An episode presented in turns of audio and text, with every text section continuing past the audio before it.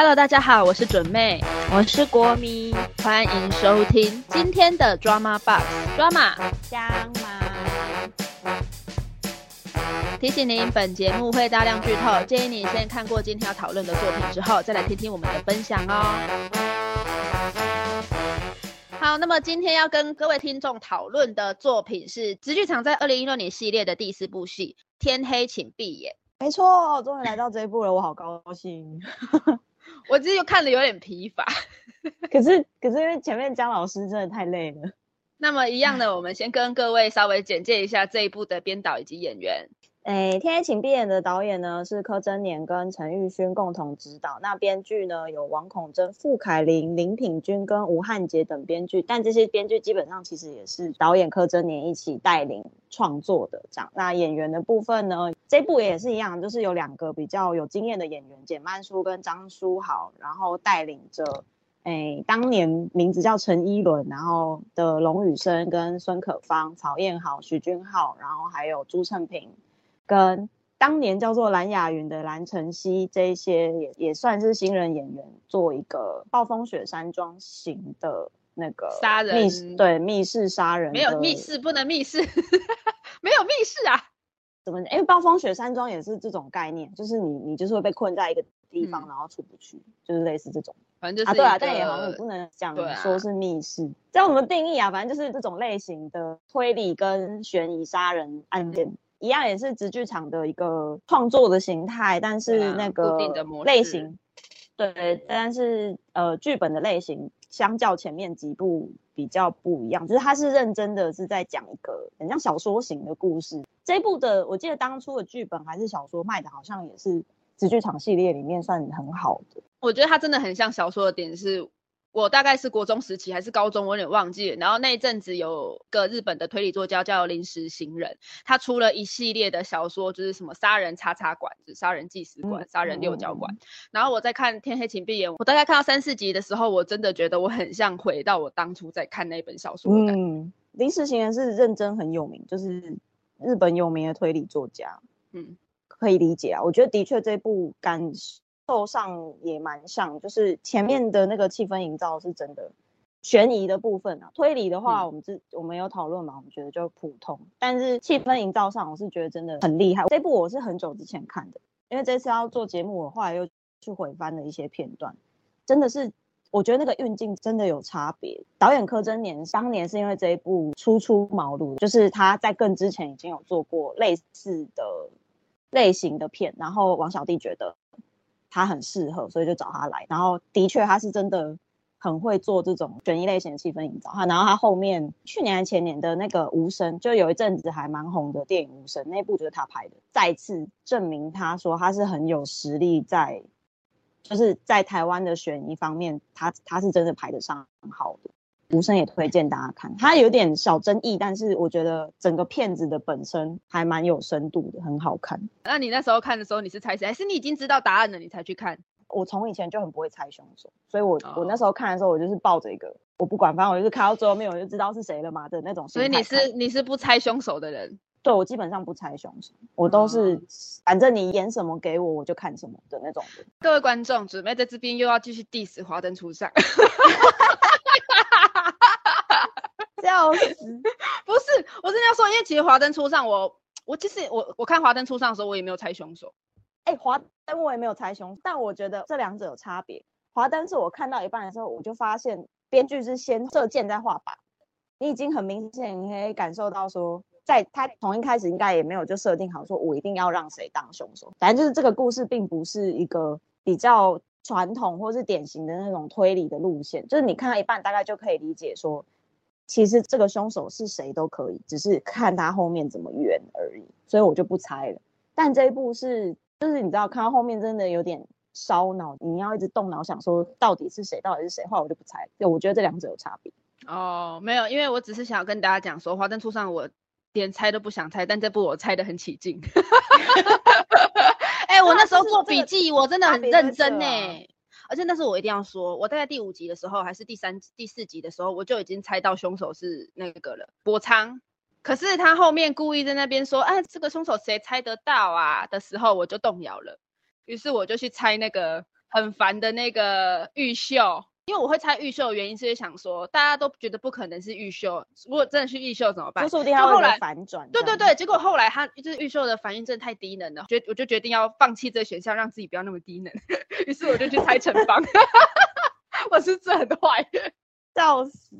对于是我就去猜陈芳，可陈芳猜到后来又觉得很奇怪，所以后来我又猜回博昌，所以我觉得我我我基本上两个都有猜到。这个思考的模式是对的，因为他们的确两个人有一点点像在包庇对方的感觉。对啊，对啊，对啊，所以我我就两个人都有做事情。我我觉得我只是要说，嗯，这一部营造说要让你猜凶手是谁的这个手法比《华灯初上》高明太多了。我只是想要说这个而已。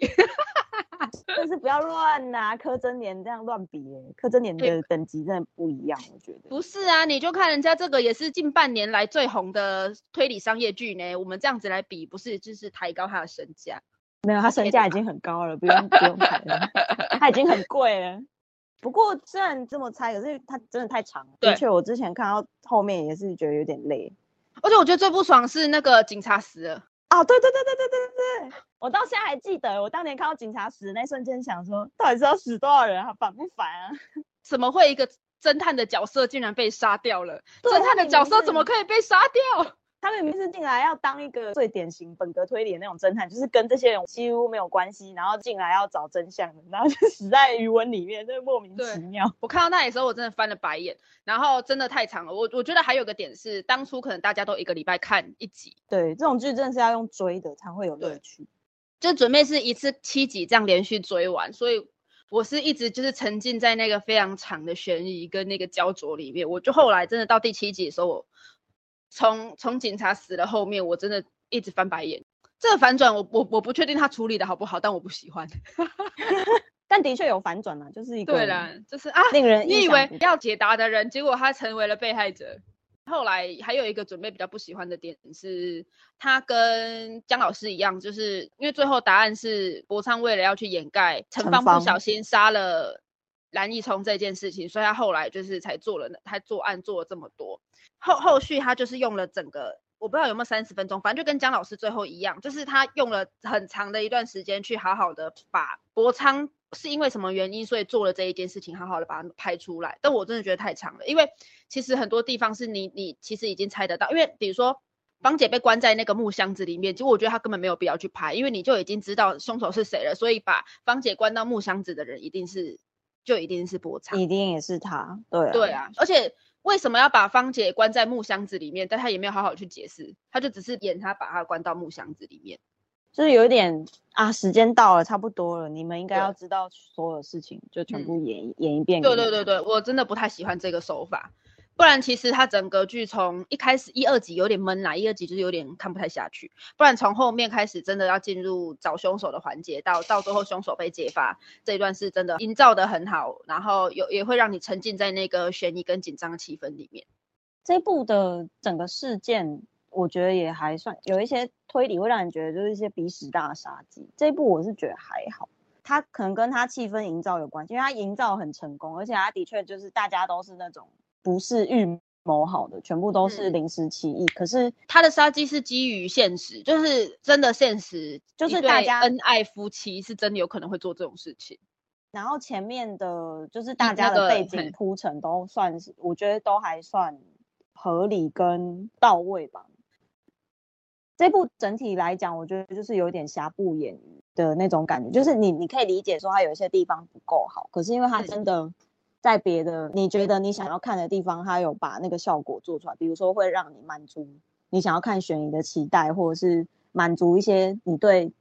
这出戏应该要有什么样子的内容，就是它的确是有。有做到这件事情，就会觉得哦，那那些如果没有没有做到一百分，其实也还能接受。对啊，呃，可能这这个剧里面可能还有哪一些可以更好的地方，但是嗯，这些可以更好的地方不代表说这部戏不好，就是它还是很好，只是说我们从一个上帝视角、上帝视角完完全外人的观点来看，我们当然可以再看更多的东西这样子。这部我觉得还有一个手法也很有趣，我很喜欢那个，就是尸体会讲话。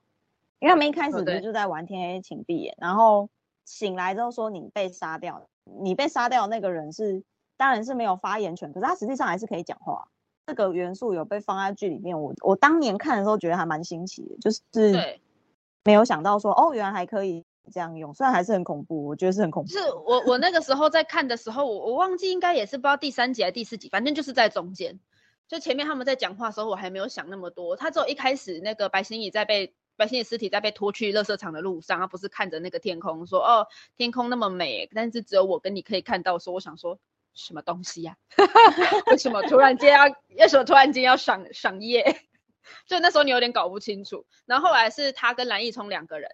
两个人被摆在两个尸体被摆在桌上，然后在那边说：“哦，凶手这样子也太厉害了吧！凶手什么的。”时候我在想说：“，他们在玩天黑比天黑请闭眼。”对啊，我才突然说：“啊，他们在玩呢，因为你死了，你可以看得到凶手是谁啊？你死人才可以把眼睛张开。”那么整部呢，我觉得一样，因为紫剧场他当初的目标就是除了说想要就是提升台剧的品质，还有想要真正的训练一批演技是扎实的演员，所以我们还是要去特别讨论说这一些新晋演员在这这部戏里面整体的表现。我觉得第一个当然就要讲就孙可芳了吧，小时候真的是我从看完《天黑请闭眼》之后就很很爱她，她是跟她男朋友一样会演。孙可芳这个角色是因为她前面有刻意的想要不想要让这个角色太过突出嘛？因为她是最后的凶手，所以当她的前面的角色她演的很压抑，你不突出，到最后她跟那个呃简曼书的对对手戏那一边，他的整个情绪的爆炸，你会想说哇，这个人是新人吗？他怎么那么厉害？他应该不是吧？哎，其实要讲演员表现这部分，准备还蛮推荐大家去看那个花絮，就《值日生周记》。我觉得他这一次的花絮跟以前的那个比较不一样，是他 focus 在导演跟演员之间的互动跟进程，就是他每一集几乎都会去讲一个演员，然后跟导演在拍这部戏的时候，可能比如说那时候是呃那时候叫陈一伦嘛。因为他那时候是新人，所以他可能一开始要去，因为这这部戏又不是普通的那种很好演的那种日常戏，就是你的生活中哪会就是去爬个山，然后就遇到这种连环杀人案，所以其实这部戏对新人演员来讲，他其实比较困难，是他很难去跟他的生活经验去做结合，所以可能当初这些新人演员，包括陈一伦，就是在演的时候，呃，比较难去拿捏那个情绪或是什么，所以一开始被导演骂人惨。导演自己有时候一开始会骂他，对，然后可是导演会在那边里面讲说，可这个演员不会就是觉得呃被骂之后就很消沉，只会一直想到我可以怎么样更好。所以整整个他的花絮，他的七集花絮里面，其实你可以看到很多呃导演跟演员彼此在分享拍戏这段过程，然后自己是用一个怎么样心态，然后想要怎么进步去拍，我觉得超感人的。尤其是第二第二集第三集是那个拍张书豪的。因为张书豪是一个算前辈，然后现场因为拍这种在深山野地的戏，其实要花的精力应该比在平地上还要多，所以其实有时候导演他也疲于奔命，没有办法那么花那么多的时间去关心这一些新人演员。然后这时候张书豪就会站出来，可能在试戏的过程中，他就会去指导这一些新进演员，看该该怎么演，然后可能会给他一点意见，就是他在整个片场里面是担任这样的角色。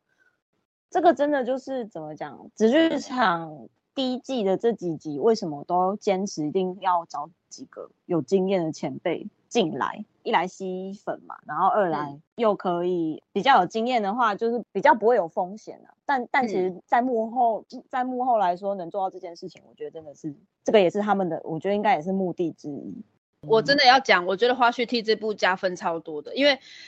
可能我我个人就是一个很容易被情感打动的人，所以就是尽管因为那个时候我记得张书豪有有特地讲说，那么他们那时候面临到的是台剧的困境嘛，就是台剧没有人要看，然后他就那时候在指导这些演员的时候，他就讲说，既然我们有这个机会，我们就要去做，不然不然你平常都在靠腰，为什么台湾做不到？台湾怎么样的？所以我们现在有机会，我们应该就去把它做到最好。你看他讲这句话的时候，我真的是差点泪流满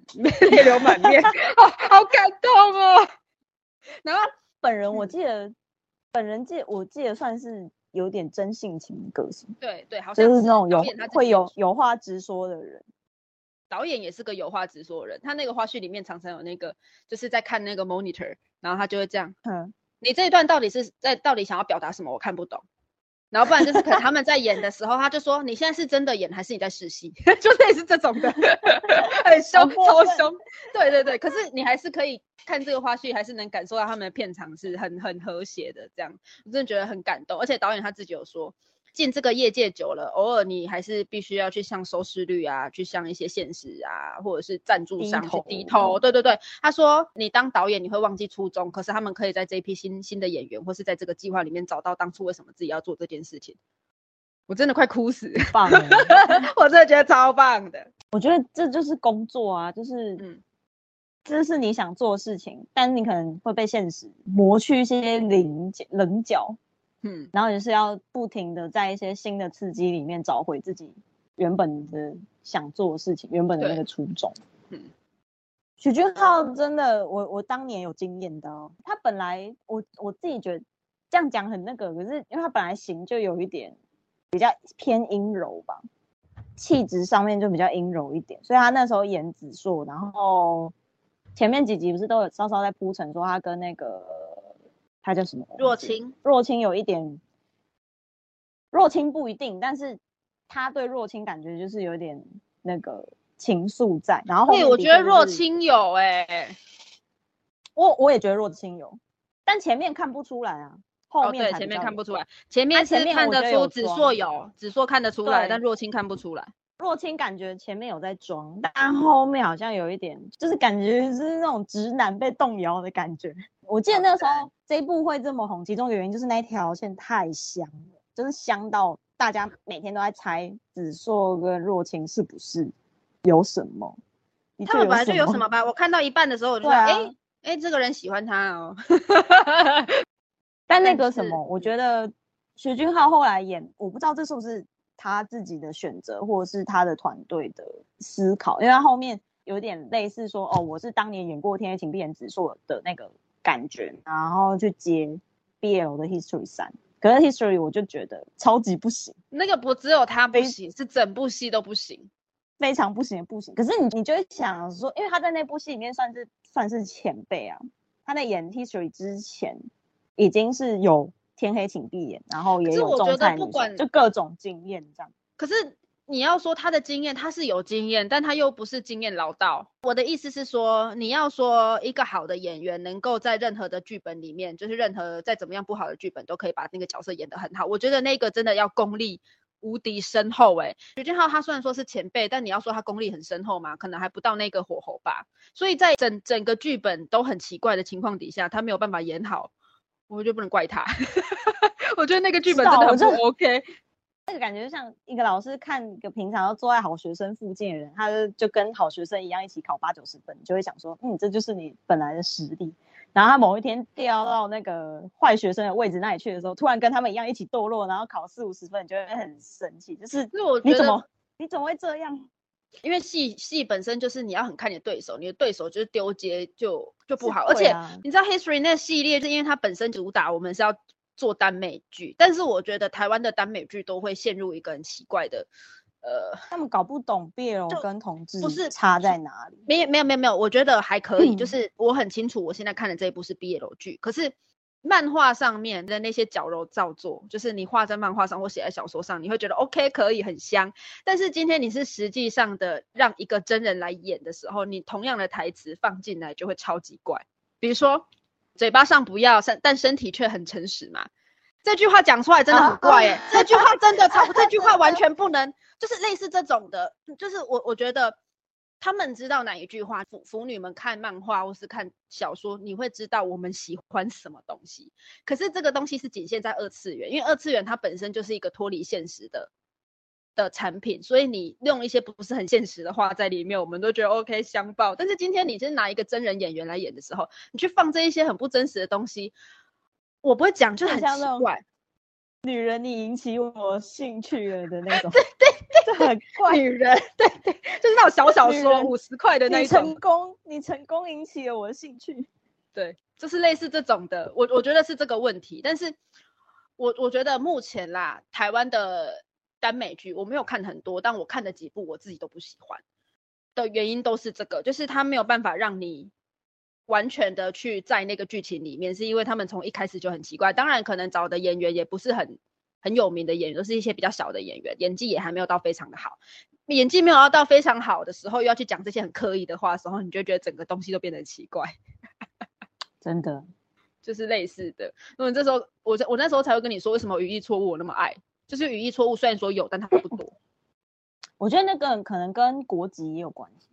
就是因为那出戏是韩剧嘛，就是我们我们可能对真实的韩国人在讲话，讲是不是？对对啦，当然还是会有点差。这真的是距离问题，你离越远看的东西就违和感就会会越少，